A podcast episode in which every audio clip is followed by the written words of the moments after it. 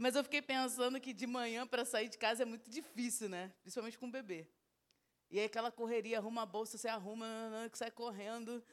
E aí quando a gente entrou no carro, o Gael me golfou todo e se golfou todo. Entramos de novo e volta e troca, se limpa, está atrasado, já foi o horário.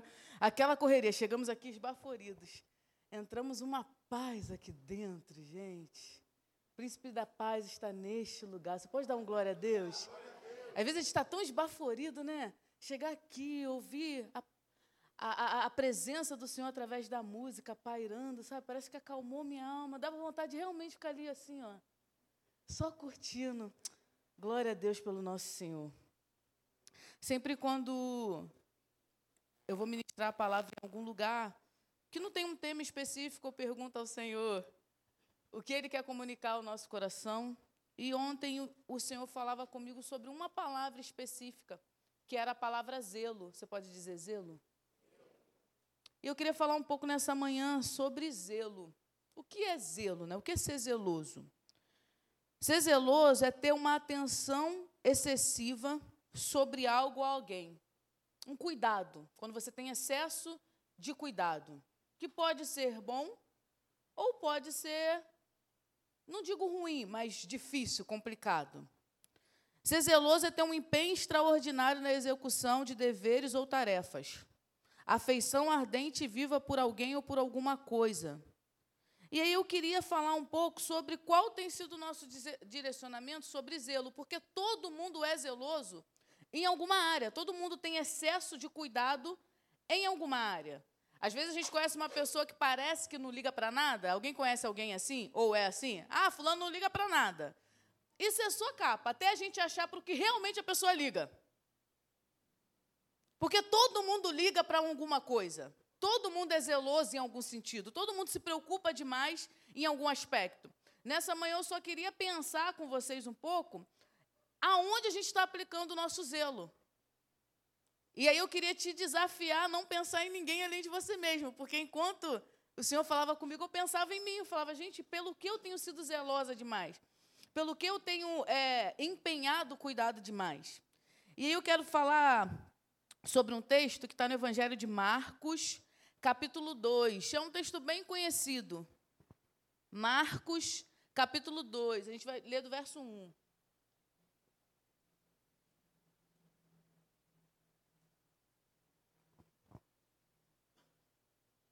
Marcos, capítulo 2, do versículo 1 em diante, diz assim: Poucos dias depois, tendo Jesus entrado novamente em Cafarnaum, o povo ouviu falar que ele estava em casa. Então muita gente se reuniu ali, de forma que não havia lugar nem junto à porta. E ele lhes pregava a palavra. Vieram alguns homens, trazendo-lhe um paralítico carregado por quatro deles.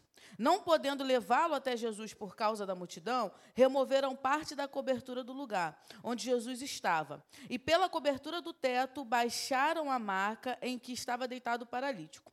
Vendo a fé que eles tinham, Jesus disse ao paralítico: Filho, os seus pecados estão perdoados. Estavam sentados ali alguns mestres da lei, estavam sentados ali alguns mestres da lei, raciocinando em seu íntimo. Por que esse homem fala assim? Está blasfemando. Quem pode perdoar pecados a não ser somente Deus? Jesus percebeu logo em seu espírito que era isso que eles estavam pensando e lhes disse: Por que vocês estão remoendo essas coisas em seu coração? que é mais fácil dizer, então, ao paralítico? Os seus pecados estão perdoados? Ou, levante-se, pegue a sua maca e, e ande. Mas para que saibam que o Filho do Homem tem na terra autoridade para perdoar pecados, disse ao paralítico: Eu lhe digo, levante-se, pegue a sua maca e vá para casa. Ele se levantou, pegou a maca e saiu à vista de todos, que atônitos glorificavam a Deus, dizendo: Nunca vimos nada igual. Até aqui. Como eu estava falando com os irmãos, eu pensei muito sobre zelo e sobre excesso de cuidado. E eu queria trazer algumas perspectivas de zelo dentro desse texto. A primeira delas que eu quero trazer é desses quatro homens que carregavam o paralítico. O que, que acontece? Esses quatro homens que trouxeram o paralítico a Jesus, eles muito provavelmente não esperavam pela ideia de Jesus perdoar o paralítico. Por quê? Porque nessa época, apesar de Jesus já ter nascido, eles ainda viviam debaixo da lei. Então, como é que se perdoava pecado na lei? Não era alguém declarando perdão. Era alguém, era você trazendo um animal até o sacerdote, e o sacerdote sacrificava esse animal. E aí você recebia o perdão através do sangue desse animal. Então, a forma de ser perdoado era desse jeito, não era alguém falando, ah, você está perdoado. Então, o sacrifício deles de chegar até ali com aquele homem paralítico não era necessariamente para receber perdão. Eu fico pensando, né? Como é que deve ter sido, de certa forma, até decepcionante, né? Porque carregar um homem adulto é difícil, gente. E eles trazem esse homem adulto, carregando, chegam na porta da casa, a casa já está lotada, porque todo mundo quer ouvir Jesus, ou ser perdoado, ou ser abençoado, ou sei lá o quê. E eles não conseguem entrar. Só que eles já tinham vindo com o homem até ali. E eles queriam alcançar a graça, porque está falando de um homem adulto. Ou seja, ele provavelmente deveria ser ou paralítico de nascença ou ter sofrido algum acidente, a história não fala, mas eles queriam de alguma forma colocar esse homem diante de Jesus para quê? Para que ele recebesse o milagre da cura. Bem verdade é que os judeus, eles consideravam que se alguém era enfermo é porque estava em pecado, precisava de perdão. Mas se esse homem fosse atrás de perdão, ele não ia até ali diante de Jesus, ele ia mandar um animal para que fosse sacrificado pelo sacerdote. Então ele queria a cura. E os quatro homens que estavam com ele, que alguns falam que é amigo, né, os quatro amigos, também queriam pela cura. E eu queria falar sobre esse zelo. É interessante que esses homens eles trazem esse paralítico carregado, chega na porta da casa, a casa está lotada, eles não conseguem entrar. E aí já encontra a primeira barreira, né? Porque às vezes a gente acha que porque tem uma dificuldade a gente vai encontrar misericórdia. Nem sempre. Eles estavam carregando o paralítico, mas ninguém abriu caminho para eles passar, não. Às vezes a nossa dor não vai comover o coleguinha. Quem entendeu o que eu falei aqui? E aí, quando não comove, às vezes a gente fica decepcionado. Não fica, não, acha outro jeito de chegar até Jesus. A gente não conhece as necessidades. Talvez quem estava ali dentro da casa não era paralítico, mas tinha outras paralisias e também queria ficar perto de Jesus. Vai saber. Mas eu acho interessante que esses homens encontram outro caminho. E o caminho é um caminho que destruiu o telhado, ou que pelo menos estragou por um período. E aí eu queria falar sobre o primeiro tipo de zelo, o zelo de pessoas que têm mais zelo com pessoas do que com coisas. E esses quatro amigos preferiram empenhar cuidado para alcançar a cura na vida do paralítico do que se preocupar com o telhado. Porque o telhado poderia reconstruir depois. A oportunidade de botar esse homem diante de Jesus, talvez eles não tivessem nunca mais. Quem está acompanhando o que eu estou falando aqui? Camosino está dizendo que é errado ter zelo por coisas? Claro que não. A gente tem que ter. Eu sou uma pessoa extremamente. Conversa com ela que vocês vão saber. Eu sou muito zelosa por coisas.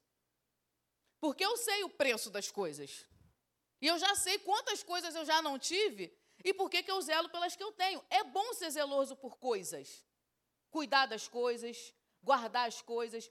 Esse zelo por objetos, por propriedades, ele é válido. Até porque você sabe o que te custa comprar alguma coisa, construir alguma coisa. Só você sabe o preço que você pagou para além do preço para ter o que você tem. E isso é bom. O problema é quando o zelo pelas coisas ultrapassa o zelo pelas pessoas. E isso acontece. Vou contar um testemunho que é da minha igreja, então eu posso contar.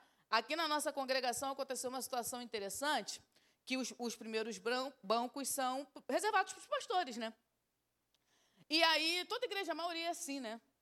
E aí, aqui no, no, na nossa congregação está enchendo muito. Tem dia que o pessoal senta na escada, senta no, no, no, no, no chão, senta em tudo quanto é lugar. Aí chegou um moço aleatório da rua, não tinha mais lugar, ele sentou no lugar do pastor. E aí o obreiro veio e falou para ele: moço, o senhor está sentado no lugar do pastor. Eu vou procurar um outro lugar para o senhor. E quando foi procurar outro lugar, ele foi embora, saiu para ir embora. Só que quem ia pregar era o pastor Ivo. E o pastor falou que estava lá no louvor e de repente sentiu uma dor de dente. Ele falou: gente, meu dente está doendo muito. Aí foi do lado de fora. Quando chegou do lado de fora, assim, pensando, vou tomar alguma coisa, do nada, meu dente doendo, o cara saindo. Ele falou: Ei, tu vai para onde? Aí o moço falou: Ah, eu vou embora. Ele falou, por quê? Porque eu sentei numa cadeira e me tiraram de lá. Aí ele falou, mas por quê? Ele falou assim, não, eu sentei na cadeira, a mulher falou que era a cadeira do pastor, quer saber, eu vou embora. O pastor falou, não, pode sentar nessa cadeira, eu sou o pastor, eu te dou minha cadeira. Aí entrou com o moço. Você botou o moço lá e foi pregar. A dor de dente dele passou e o moço aceitou Jesus. o que, que acontece? É um problema separar uma cadeira? É um problema? Eu não estou falando desse tipo de coisa. A gente tem que ter zelo e tem que ter zelo mesmo. Tem que ter zelo mesmo. Sabe, eu vi uns flashes do, do Rock in Rio, eu fico pensando, que dia que a gente vai fazer um festival de tanta excelência assim para crente? A gente tem que ter coisas de excelência. Deus é um Deus excelente. Sabe por quê? Deus, Deus se preocupa com coisas. O templo que Deus construiu, a arquitetura vinda da cabeça de Deus, não foi criada por homens. A roupa vindo da cabeça de Deus, não criada por Moisés. A instrução que Deus deu era tudo de excelência. Tudo pintado a ouro, tudo cheio de pedra. Deus é um Deus excelente. Deus gosta de estrutura. Tem que ter o melhor tempo, com a melhor cadeira, com a melhor. Tudo melhor. O melhor tem que ser para nós, o melhor som, não tem que ser para esse pessoal ficar cantando essas músicas ruins, esses arrocha com essas calças apertadas. Tem que ser para a gente. Para adorar o Senhor. E o nosso Deus é Deus zeloso com coisas. Mas não supera o zelo que a gente tem que ter pelas pessoas. E, o primeira coisa, e a primeira, o primeiro tipo de zelo que eu queria refletir nessa manhã é esses quatro amigos não abrindo mão de estragar o telhado para que esse moço recebesse a cura. E a primeira coisa que Deus falou no meu coração é: Será que a gente consegue de verdade abrir mão de coisas por pessoas? Isso é complicado. Principalmente se a gente abrir mão e a coisa não sair muito do jeito que a gente queria, né? Porque imagina, maior trabalho, quebrar o telhado, sobe com o homem. Gente, carregar assim já é difícil. Imagina erguer. Provavelmente eles subiram por uma, escada, porque essas casas tinham terraço, era normal, porque a casa era tão pequena que geralmente se dormia no terraço quando era muito calor na Palestina. Então tinha escada. Provavelmente eles subiram pela escada. Mas já pensou ter esse trabalho todo, estragar o telhado, botar o homem diante de Jesus, chegar lá, Jesus falar, perdoados estão seus pecados? Ah, Jesus, a gente trouxe ele lá, não sei de onde, para o senhor mandar ele levantar, né? Deve ter sido uma decepçãozinha. Às vezes na, na, com a gente acontece essa decepção. Mas esses quatro homens tiveram mais zelo pelo amigo do que pelo telhado. E aí a segunda coisa que eu quero falar é sobre Jesus. Quando eles finalmente colocam esse paralítico diante de Jesus, o zelo de Jesus é mais pela fé do que pela paralisia. E esse é o segundo zelo que eu quero falar. O homem era paralítico. E isso era muito difícil. A gente esteve na África, num povoado que não tem asfalto, né? E aí é terra, mas não é chão batido, é tipo areia, né? Sei lá o que era aquilo. Era, era tipo uma areia de praia, mas não era areia de praia. Então era chão, era mole. E aí o pastor, a gente, é, era um lugar que até, porque lá tem muita doença local, né? Tipo, tem um, um, tinha um vilarejo que a maioria das doenças eram na vista. Aí explicaram para a gente que era uma planta, que às vezes eles não têm muita higiene, passava a mão na planta, passava a mão no olho, dava problema na vista. Aí, nesse lugar, o problema era nas pernas. Tinha um, é, a gente conheceu algumas pessoas que não conseguiam andar. E não sabia explicar muito bem o porquê disso, mas enfim. E aí o pastor falou: nem adianta doar a cadeira para cá. Que o chão é de areia mole, a cadeira não vai andar. Então eles tinham que se arrastar mesmo. Tanto que foi nesse lugar que nós vimos uma senhora vir se arrastando para o culto e os pés dela se endireitaram e ela voltou a andar. Foi nesse lugar que a gente viu essa paralítica voltar a andar. Nunca tinha visto um paralítico voltando, voltar a andar. Né? Meu, Deus, eu nem sabia o que eu fazia. Se eu chorava, se eu sorria, se eu corria. Se eu... Aí o interessante é que a, a mulher voltou a andar e veio uma outra moça e falou assim: Meu marido também não anda e está em casa. Vocês vão ter que ir lá orar para ele andar. Aí eles foram orar, eu não fui não, nessa Wesley foi. Foi o pastor Carlinhos, tá? Foram na casa do moço orar, oraram, o moço levantou. Gente, o que é o discernimento espiritual? Vou abrir um parêntese aqui. Tem um vídeo disso, se vocês quiserem ver. O moço levantou, só que ele não andava. Aí o pastor africano falou assim: está na perna esquerda ou direita. Ora que o demônio está na perna. E aí começaram a orar só por uma perna, o moço voltou a andar também. Então, não adiantava nem doar cadeira. Mas essa paralisia deveria atrapalhar esse homem de várias formas. Por quê? Porque não podia trabalhar, não podia se locomover, tinha que ser carregado, talvez mendigasse, porque muitos dos paralíticos naquele tempo mendigavam. Só que quando Jesus está diante dele, mesmo ele nessa situação, o cuidado de Jesus não é pela paralisia dele, o cuidado de Jesus é pela necessidade de perdão. E aí eu fico pensando no que Jesus tem zelo, né? Às vezes a gente acha que vai comover Jesus com, com as nossas dificuldades. Assim, aqui nas igrejas de São Gonçalo não acontece isso não. Mas nas igrejas de outros estados, tem gente que ora colocando os problemas diante de Jesus como se Jesus fosse ficar muito mexido. E Jesus fica mexido? Claro que fica, porque ele me ama, ele te ama, ele não quer ver a gente passando dificuldade. Nós não fomos feitos para ter nenhum tipo de paralisia. Mas melhor do que não ter uma paralisia é ser perdoado. Então, o zelo de Jesus para conosco é primeiro que a gente tenha perdão e salvação, não que a gente tenha pernas. Até porque tem gente que ele dá perna e sai correndo do perdão. Então, ele prefere que você fique paralítico, perdoado, do que andando e no inferno. O zelo de Jesus por nós não é sobre os nossos problemas. Até porque ele está preparando um lugar para a gente morar onde não vai haver choro, não vai haver dor, não vai haver ranger de dente, aonde dinheiro, dinheiro perturba a beça a nossa mente. Quem é que é perturbado por causa de dinheiro? Ô, oh, coisa louca! A gente trabalha o mês inteiro para receber no décimo quinto dia útil, primeiro dia útil. Recebe no primeiro dia útil, no segundo dia útil. Não tem mais um real. Vai no mercado comprar cinco coisas, dá cem reais, a mulher te devolve quatro moedinhas de 25 centavos. Esse dia eu fiquei oprimida. Eu falei, moça, cadê meu troco? Ela, ué, minha filha, a conta deu cara. Lá as ruas são de ouro. Não é o meu e o seu problema que vai comover Jesus. Mesmo que ele esteja disposto a resolver, mas o zelo de Jesus por nós entregar a vida por nós, foi para que nós tivéssemos perdão e vida eterna. Então não fique decepcionado se você fizer um esforço danado para chegar na presença de Jesus e ao invés dele te dar o que ele quer, ele zele mais pela sua salvação. Isso é o melhor que ele pode fazer por mim e por você. Esses dias uma pessoa falou para mim assim: Eu estou cansada de servir a Jesus porque nada acontece na minha vida. E eu fiquei com aquela frase, fui embora pensando naquela frase. Sabe quando alguém te fala alguma coisa e, a gente, e você fica meio narcos assim? Tomando banho pensando, comendo pensando, lavando louça pensando. Eu fiquei um tempão pensando nisso. E eu falei, Espírito Santo de Deus, eu conheço essa pessoa, essa pessoa está nessa situação realmente há muito tempo. Faz alguma coisa. Minha oração, eu orando pela pessoa que me falou que não aguentava mais. O Espírito Santo de Deus me deixou no meu coração. As pessoas devem me servir não porque eu, pelo que eu faço agora. Elas devem me servir pelo que eu fiz há dois mil anos atrás. E aí eu entendi. Então, no primeiro momento que a gente se chega a Jesus e se achega a Jesus, muitas vezes ele pode fazer um milagre para reter a nossa atenção. Mas a primeira coisa que Jesus quer nos dar, a primeira que ele na verdade já nos deu, só falta a gente aceitar, é perdão. Diga perdão. Diga perdão. Você precisa ter consciência de que você está perdoado. E isso é o melhor de tudo que poderia te acontecer. Até porque, se a gente morrer aqui. Esses dias uma pessoa falou para mim assim: o pastor, o nosso pastor, todo santo culto, ele fala que Jesus está voltando, pastor Sebastião. Ele fala sempre isso. E aí, conversando com um adolescentezinho, ele falou para mim: ah, Jesus está voltando um tempão. Se a questão é guerra, já teve guerra. Se a questão é pandemia, já teve pandemia. Falei, é verdade. Eu até acredito que Jesus pode demorar muito mais, porque tem muita gente que ainda não ouviu sobre ele. A grande questão é que Jesus pode demorar. Mas você, meu querido, pode ir rapidinho. Agora, então, com Covid. E pior, tu mora em São Gonçalo. A gente que mora em São Gonçalo tem chance de ir mais rápido ainda.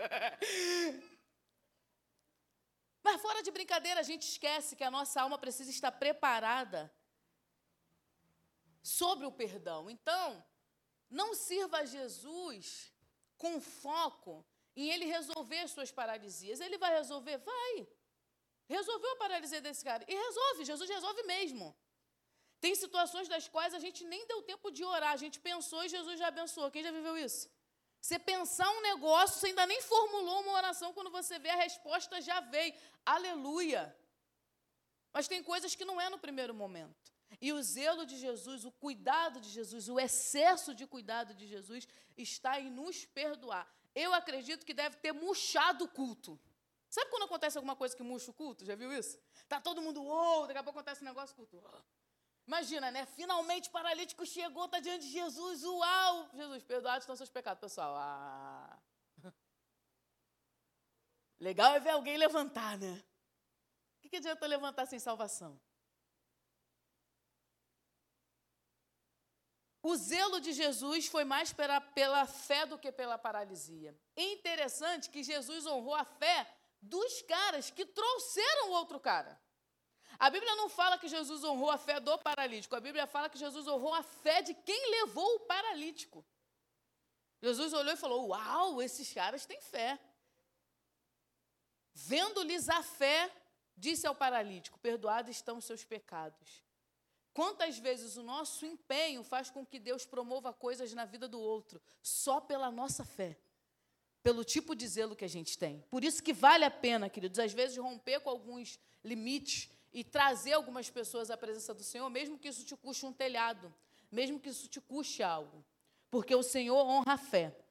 Continuando o texto, acontece uma coisa interessante. Jesus perdoa o pecado do paralítico, aí os mestres da lei começam a pensar, diga pensar.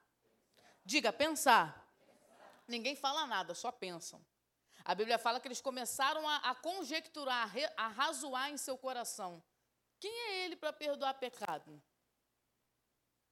E aí eu acho interessante que os mestres da lei, eles também estão sendo zelosos.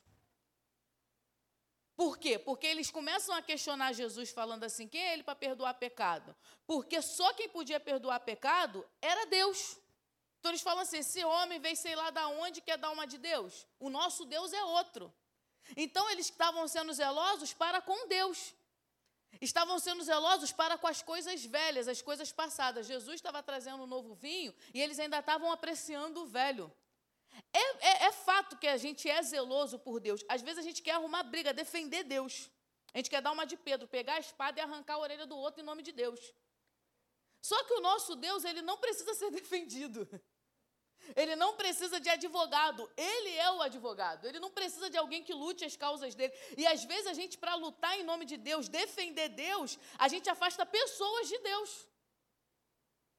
Tem gente que é tão zeloso com o evangelho e trata o evangelho com tanta rigidez que acaba afastando outras pessoas. Mestre, os mestres da lei, eles não, não estavam interessados se o paralítico estava recebendo um alívio ali. Porque também muitos pensavam que a doença era porque estava em pecado. Se ele ouve de Jesus, perdoados estão seus pecados, o coração dele já estava aliviado. Mas eles não queriam saber do alívio sobre a vida do paralítico. Eles queriam saber da rigidez. Não, só Deus e tudo mais. Eles eram zelosos para com o, o, o, o Deus de Israel, mas não estavam entendendo como o Deus de Israel estava se movendo naquele tempo. E a gente está vivendo um tempo assim. A gente tem que tomar muito cuidado, porque o evangelho ele está sendo distorcido, principalmente na mídia. E a gente quer zelar pelo Evangelho, a gente quer zelar pelo Senhor, a gente quer guardar os nossos princípios, mas até que ponto a gente pode fazer isso sem ser rígido e afastar mais ainda quem já está longe? Quem entendeu o que eu falei aqui? E aí a gente fica nessa linha tênue entre ser amoroso, ou ser juiz, ou ser justo. Eu sei que as coisas estão meio frouxas. Esses dias eu vi uma entrevista de uma atriz muito famosa falando que não queria mais servir a Jesus porque Jesus é top, mas o fã, o fã clube dele é que não dá para lidar. Quem viu isso? Ela falou: Ah, eu, eu, decidi não estar mais em igreja por causa disso. E aí eu, eu, eu sou uma pessoa que sou viciada em comentário. Quem é viciado em comentário, gente? Assume, levanta sua mão. Eu já vejo o negócio indo para os comentários, porque nos comentários tem os melhores comentários.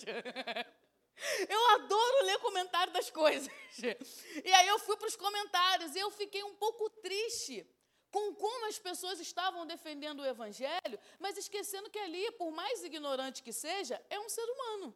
E o ser humano pode ser ignorante. Inclusive, nós éramos ignorantes até Jesus nos achar. Então, o excesso de zelo por Deus, às vezes atrapalha o agir de Deus. Quem entendeu o que eu falei aqui? O Deus não precisa ser defendido. A minha irmã se converteu, só que minha irmã fumava e bebia muito. No ato da conversão, ela largou a bebida, mas o cigarro não. Minha irmã ficou fumando muito tempo. E aí, eu, eu, eu falei, Deus, como é que eu vou fazer para poder explicar para minha irmã que ela não pode mais fumar? E aí, às vezes, a gente. Eu lembro que a gente morava na São José, E a gente ia caminhando para a igreja, né? Muitas vezes a gente ia andando para a igreja e minha irmã ia andando fumando. A gente ia conversando, ela fumando, fumando, fumando. Quando chegava assim próximo à igreja, antes de virar a curva da rua da igreja, ali da, da Alameda, ela jogava o cigarro fora e a gente ia para o culto. Aí falava, peraí que eu vou no banheiro. Ela ia no banheiro para lavar a mão. Botava uma bala na boca.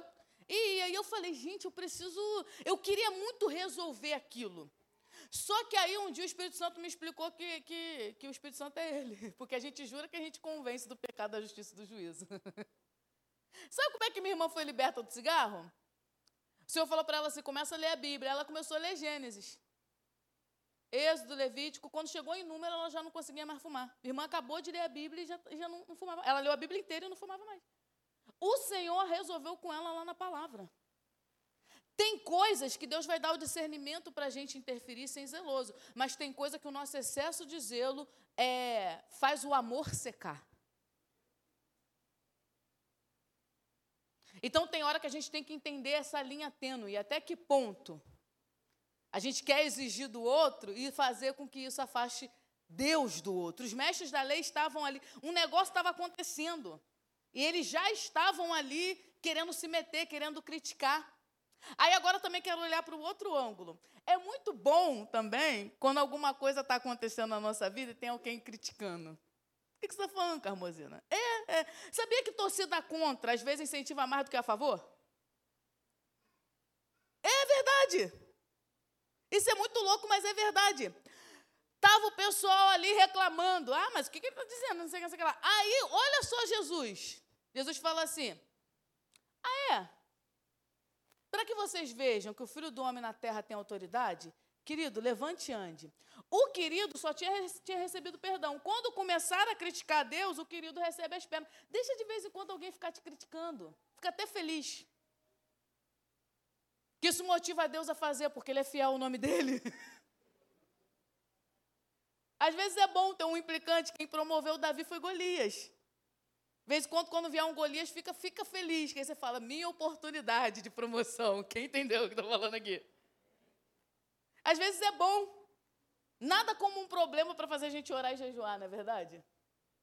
Tem coisa que nos leva mais para perto. Tem coisas que parecem ruins, mas nos levam mais para perto.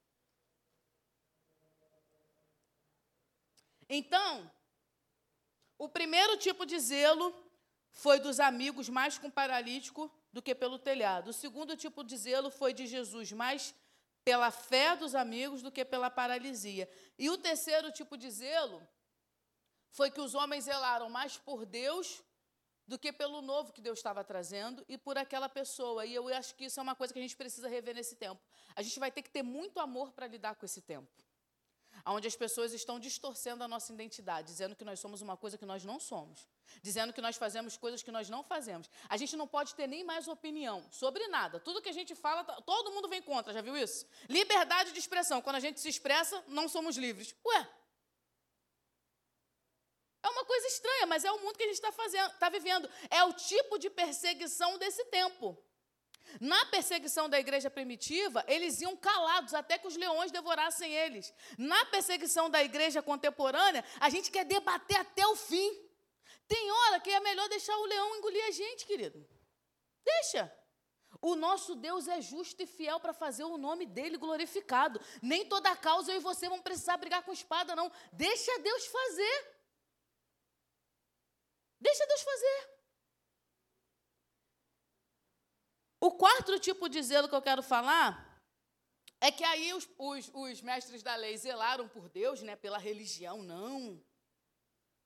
E aí Jesus tem o discernimento do que eles estavam falando, pensando, né? Falando não, pensando. Aí Jesus falou assim: por que vocês estão pensando nessas coisas? Para que vocês vejam que eu tenho autoridade, disse ao homem: levante e anda. Até então, o paralítico era totalmente adjuvante, né? Ele não falou nada, não fez nada, não, nada. Levaram ele, apresentaram ele, era sobre a vida dele, mas até agora ele não, tava, não, tinha, não teve papel nenhum. Né? Sabe, peça de criança que tem uma que faz a árvore? O paralítico estava meio de árvore ali. Até então não tinha falado nada, não tinha feito nada. Só que aí agora Jesus fala diretamente com ele, para que vocês vejam que o Filho do Homem tem poder levanta, pega a sua maca e anda. E eu fiquei pensando, quando eu estava estudando esse texto, eu falei, Senhor, qual foi o zelo desse paralítico? Porque a gente entendeu o zelo dos amigos dele pela vida dele, a gente entendeu o zelo de Jesus pela fé dos amigos, a gente entendeu o zelo dos mestres da lei mais por Deus do que pelo que Jesus estava fazendo. Mas e o paralítico? Pelo que ele zelou? Pelo que ele teve cuidado? E aí eu entendi. Na mesma hora que Jesus fala para ele: levanta, pega a tua maca e anda, ele levantou, pegou a maca e andou. E o que isso quer dizer? Isso quer dizer que ele teve zelo pela obediência. E isso é um zelo que, de certa forma, a gente está perdendo o cuidado pela obediência. E é algo que a gente precisa voltar. Por quê? A gente obedece muito dentro de um contexto. E eu acho que teria sido um pouco difícil ele obedecer, porque tudo não estava muito a favor dele, sabe? Primeiro, foi difícil para chegar ali, a multidão não abriu a, a, a, o caminho para ele passar. Segundo, ele teve que descer pelo telhado. Ele teve que ir carregado, as pessoas não tiveram misericórdia, depois ele teve que descer para o telhado. Muito difícil de chegar. Sem identidade, sabe? Porque não podia fazer com as próprias pernas, dependendo dos outros.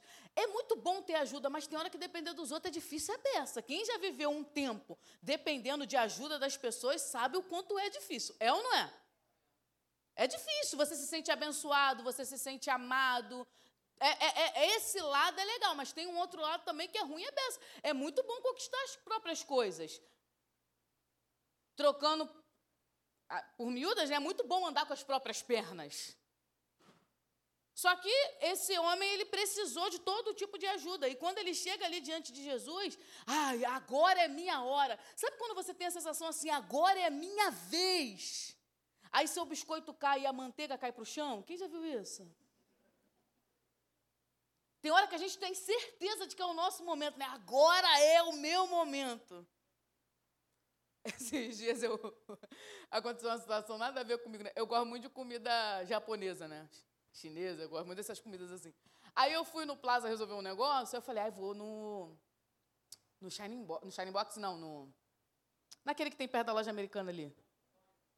No Cone, vou no Cone. Falei, ai, é meu momento. Eu estava tão feliz que eu tenho certeza que estava tocando até uma trilha sonora. Quem já viveu isso? Assim, você está andando na rua, você fala, ai, meu momento. Aí sentei, pedi, nem estava tão cheio assim, mas estava meio cheio, né? Pedi as coisas que eu mais gosto, eu tinha horário, que eu tinha que trabalhar, porque o voo da manhã é baixo, né, Ari? A gente ganha liberdade, mas só por 10 minutos. Daqui a pouco já tem alguém ligando, ó, oh, volta que é criança. Aí eu tinha que ir para aula, eu falei, ah, eu tenho que comer. Aí eu fui pedir, fiz meu pedido, estava alegre. Comecei a ler, eu falei, gente, que momento. Estou lendo na paz do Senhor. Aí o meu número era tipo assim, 25. Aí chamou 21, 22, 23, 24. Falei, agora. Pulou para o 26. Quem já viveu isso? Ai, mas dá uma raiva. E aí daqui a pouco, 27, 28, falei, moço, meu número. Ele falou, ih, aconteceu não sei o que, não sei o que lá, pera aí que já vai chegar a sua vez. Quantas vezes a gente acha que é a nossa vez e ainda não é. E esse moço chegou ali, recebeu o perdão, daqui a pouco a, atenção estava voltada para ele. Aí começam os mestres da lei a criticar, a atenção se volta para os mestres da lei. Ele já per, parece que ele já perdeu a vez. Tem hora na nossa vida que parece que é assim. Todo mundo está funcionando e a gente está paralisado. Mas quando a coisa se volta para ele, Jesus fala: levanta ele levanta.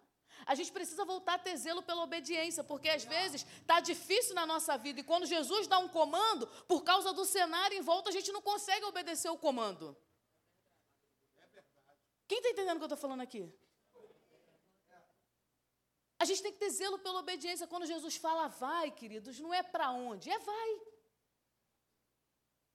Porque tem hora que Jesus não dá a direção, ele dá a ordem de levantar. E conforme você se dirige, ele começa a te mostrar qual é o lugar.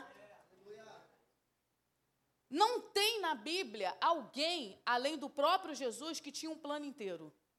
Ninguém na Bíblia tinha um plano inteiro. Todo mundo tinha fragmentos do plano, diga fragmentos do plano. As pessoas iam tendo fragmentos do plano. Ó, começa saindo da tua parentela e vai para onde? Te mostrarei. Vou te fazer pescador de homens. Mas quando? Como? Só vem andando comigo. Jesus fazia isso direto. Eu acho que Jesus não mostra o final. Primeiro, porque tem gente que não ia acreditar. Gente, se eu tivesse visto, nem é o meu final, porque eu ainda não morri, mas se eu tivesse visto onde eu estou agora, há 25 anos atrás, eu ia rir. Quem ia rir? Ele vai mostrando, vai falando: Ó, vou fazer. Ó, vai indo.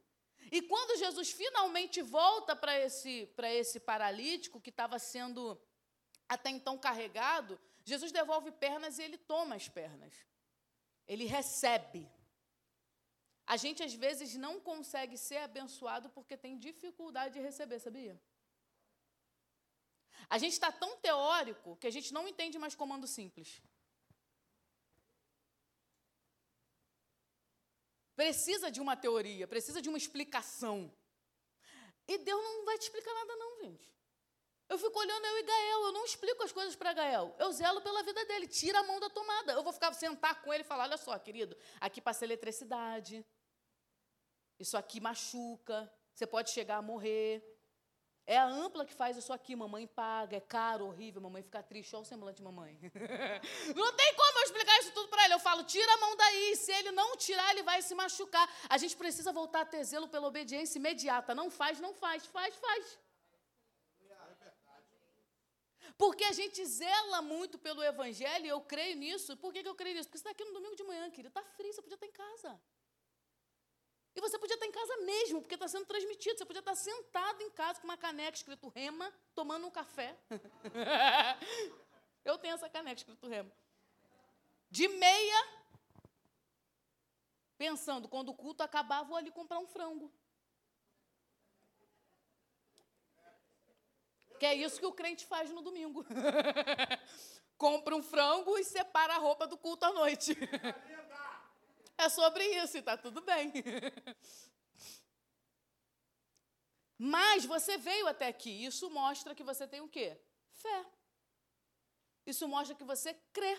E nós cremos. Nós temos fé. Só que a gente está sendo treinado a questionar os comandos que Deus nos dá a gente precisa voltar a tomar a nossa maca e andar.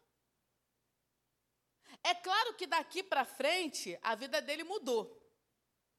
Por quê? Porque até então ele estava sendo carregado, né? E assim, ser carregado é difícil, mas também tem hora que é bom, né?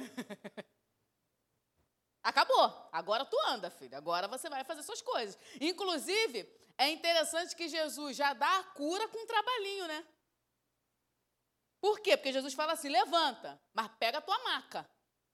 Agora a maca não é mais problema dos quatro amigos, agora a maca é problema de quem? Seu. Carrega a tua, a tua maca. Tem gente que quer ir embora e deixar a maca para trás, né? Não, leva que o problema é seu. Mas ele foi zeloso pela obediência, isso é interessante. E para terminar, eu quero falar sobre o último tipo de zelo que eu vejo nesse texto, que é o zelo do próprio Jesus. Jesus estava ali ministrando a palavra, ensinando ao povo, tinha muita gente ouvindo. Esses homens trazem esse amigo, esse paralítico, para ser curado. Jesus perdoa os pecados e depois ele diz: é, Levanta, pega a tua maca e anda. Mas antes de Jesus dizer levanta, pega a tua maca e anda, a motivação de Jesus para perdoar, eu acredito que Jesus perdoaria de qualquer jeito. Mas a motivação de Jesus para perdoar é justamente porque começaram a arrazoar contra ele, né? A dizer, ele tem poder para isso? E ele fala assim: para que o filho do homem, para que você veja que o filho do homem tem na terra poder para perdoar pecado, eu digo ao paralítico: levanta e anda. E eu vejo Jesus zelando pelo próprio testemunho, zelando pela identidade de filho, zelando pelo poder de Deus que atuava na vida dele. É interessante que a gente só tem duas opções, né? Sobre como zelar pelo nosso testemunho. Ou a gente se preocupa muito com isso, ou a gente abandona isso de uma vez, né? Nesse tempo é uma outra máxima, porque a gente fala tanto em liberdade agora, né? Eu costumo dizer que a gente está vivendo na era onde todo mundo é livre para se trancar na cadeia que quiser, né? Você é livre para você fazer o que você quiser, então você pode se trancar em qualquer cadeia. O que você quiser ser, você pode ser. O que você quiser fazer, você pode fazer. E parece que as pessoas é, não precisam mais dar satisfação às outras, não precisam mais ter compromisso com identidade, com testemunho. Mas Jesus zela por isso, Jesus sempre zelou. Jesus zelou tanto pelo próprio testemunho que um dia ele perguntou: estão falando que eu sou quem? Aí falaram assim: ah, uns dizem que você é Elias, outros dizem que você é João Batista. Aí Pedro falou: mas eu sei que tu és o Cristo, o Filho do Deus vivo. Aí Jesus fala: é isso aí, sobre esta pedra edificarei a minha igreja. Jesus se preocupou pela identidade de filho, pelo testemunho de quem ele era. E quando as pessoas o afrontavam, mesmo que sem palavras, ele respondia não com afronta de volta ou com ofensa, mas ele respondia com a identidade dele. Eu sou filho, por isso eu tenho o poder do Pai. Eu não vou te responder com discussão, não vou te responder com textão, não vou te responder com debate. Eu vou te responder com poder. Quer entender quem eu sou? Veja o que eu faço. Eu levanto paralítico. E esse tipo de zelo pelo testemunho é o que a gente precisa voltar a ter. Aí eu lembro de Pedro. Pedro um dia estava passando na porta do templo. Aí tinha lá né, um, uma pessoa mendigando. Aí a pessoa pede o dinheiro a ele. Ele fala: Eu não tenho ouro nem prata, mas o que eu tenho, isso eu posso dar. Levante e anda. E nem era sobre só o que ele tinha, mas sobre o que ele se tornou. Pedro se tornou tão cheio de poder que a Bíblia fala que os lençóis dos apóstolos curavam. Aonde eles não podiam ir, catavam os lençóis deles, levavam, lançavam sobre o, o, os doentes e os doentes eram curados. Gente, meu Deus do céu, o máximo que acontece com o meu lençol é ficar encardido. Alguma coisa errada não está certa. Quem está entendendo o que eu estou falando aqui? Tem resposta que não é com a fala, tem resposta que é com a nossa identidade. Com aquilo que a gente carrega, ou com aquilo que a gente se torna, porque mais importante até do que o que a gente tem é quem a gente é, porque o que a gente tem que acaba. O que a gente é não acaba. Eu tenho água. E detalhe, com gás, arrasou. Amo água com gás. Eu tenho água com gás. Eu posso oferecer e várias pessoas podem beber um golinho. Só que ela vai acabar, porque eu só tenho isso aqui. Agora, quem eu sou não acaba. É por isso que tudo que Jesus oferece nunca é sobre o que ele tem, é sobre quem ele é. Por isso que nunca acaba. Quando ele te oferece água, é porque ele é a fonte da água. Quando ele te oferece luz, é porque ele é a luz. Quando ele te oferece juízo, é porque ele é o justo juiz. Quando ele te oferece paz, é porque ele é o príncipe da paz. É por isso que quando Moisés pergunta: com quem eu estou falando? Ele diz: Eu sou. Porque não é sobre o que ele tem, é sobre quem ele é, por isso que nunca acaba. Ele é a fonte de todas as coisas. E quanto mais a gente se torna, mais a gente vai ter para dar. O zelo de Jesus foi pelo testemunho de ser filho. Não duvida da minha identidade, não, rapaz. Eu posso fazer o que eu quiser, inclusive fazer ele andar. Porque perdão, a gente precisa migrar. O cristianismo hoje vai precisar migrar do discurso para o testemunho. Perdão, ninguém sabe identificar quem é e quem não é. O, o, Espírito de Deus testifica com o nosso espírito que nós somos perdoados, mas eu não tenho como provar para alguém que eu sou perdoada.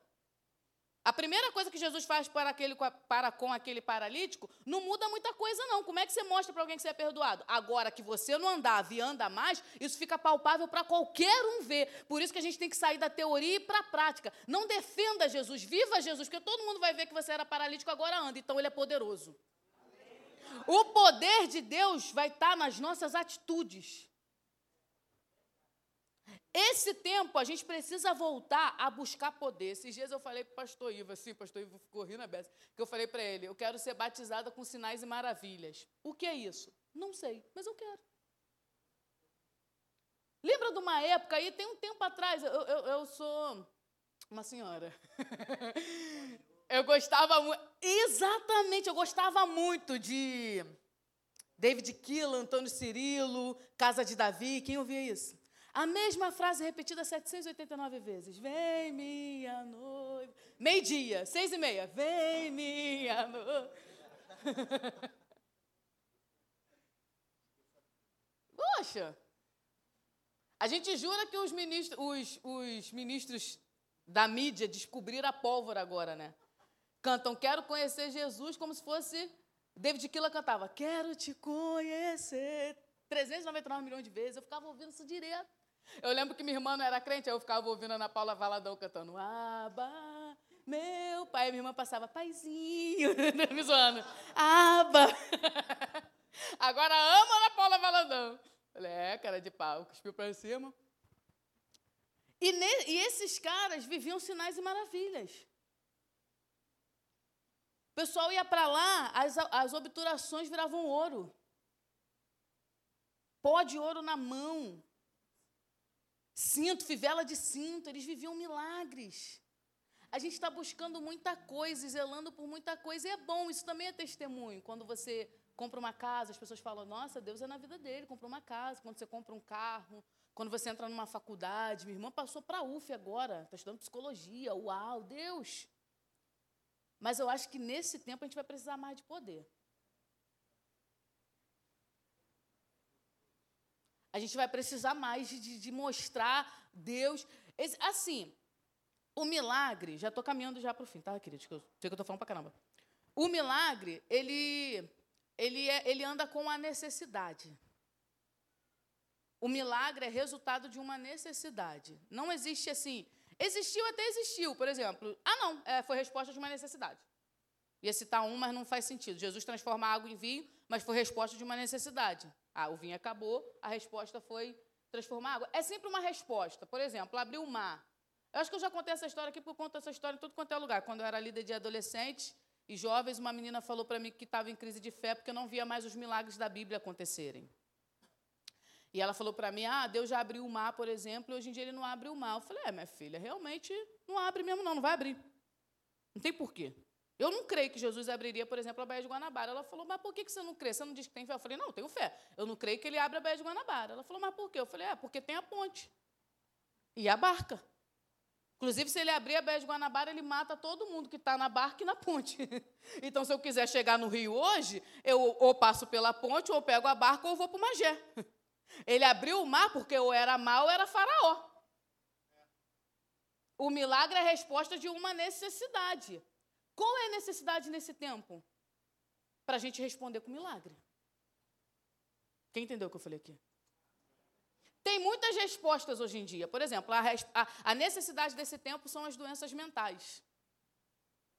Muitas doenças da mente, muitas doenças. Ansiedade, síndrome do pânico. Tem uma resposta, inclusive, é científica para isso. Os psicólogos, os psiquiatras, remédios, glória a Deus por isso.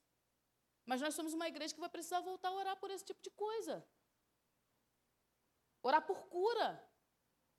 Orar por cura de verdade, querido. Querer essa atmosfera que responde com milagre. O zelo de Jesus foi para que eles vissem o poder de Deus e o poder de Deus calasse a boca deles, não um discurso. A gente quer calar a boca do outro com um discurso mais alto. A gente precisa calar a boca do outro com poder. Sabe quando acontece uma coisa tão poderosa que ninguém pode falar nada? Essa deve ser a resposta do crente. A gente precisa voltar a querer isso.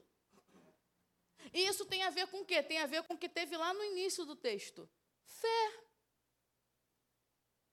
Voltar a crer que o Senhor é o mesmo ontem, hoje e será eternamente, que tem coisas que ele só vai responder com poder. O testemunho é que vai mostrar quem de fato nós somos.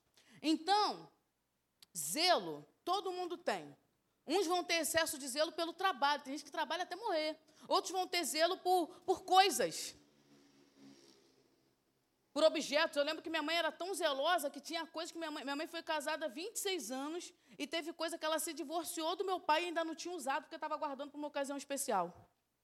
Deus curou minha mãe disso. Se quebrasse um copo lá em casa, é, mas era brigas, guerras, intrigas e confusões.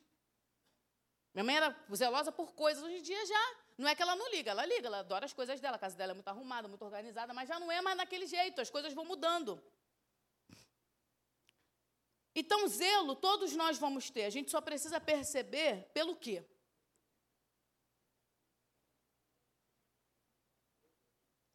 Cuidado, todo mundo vai ter, a gente só precisa saber pelo quê. Semana retrasada eu preguei numa igreja, foi uma, uma roda de mulheres. E aí uma irmã ela falou para mim assim, é, eu tô, eu tô procurando um tratamento agora, porque meu esposo ele não é cristão, e eu, eu fiquei tão presa na casa, nele, em tudo, que eu não consigo dormir enquanto ele não chega em casa, eu não saio, eu não faço nada, eu não tomo café, eu não tenho uma amiga, eu só fiquei presa nessa situação. E hoje eu preciso me libertar de alguma forma disso, porque meu zelo foi só pela minha casa, eu não tive zelo por mim mesma, estou doente, tudo mais. E eu fiquei muito pensativa sobre aquela situação. Às vezes a gente não consegue dividir o nosso zelo, né, o nosso cuidado. Mas nessa manhã, de tudo que foi ministrado aqui, o que eu quero compartilhar com os irmãos é para que a gente perceba o que mais envolve o nosso cuidado, pelo que mais a gente briga, a gente guerreia com unhas e dentes. O que, que é o nosso foco? O que, que a gente guarda mais? E que a gente aprenda a ter zelo pelo testemunho do poder de Deus na nossa vida.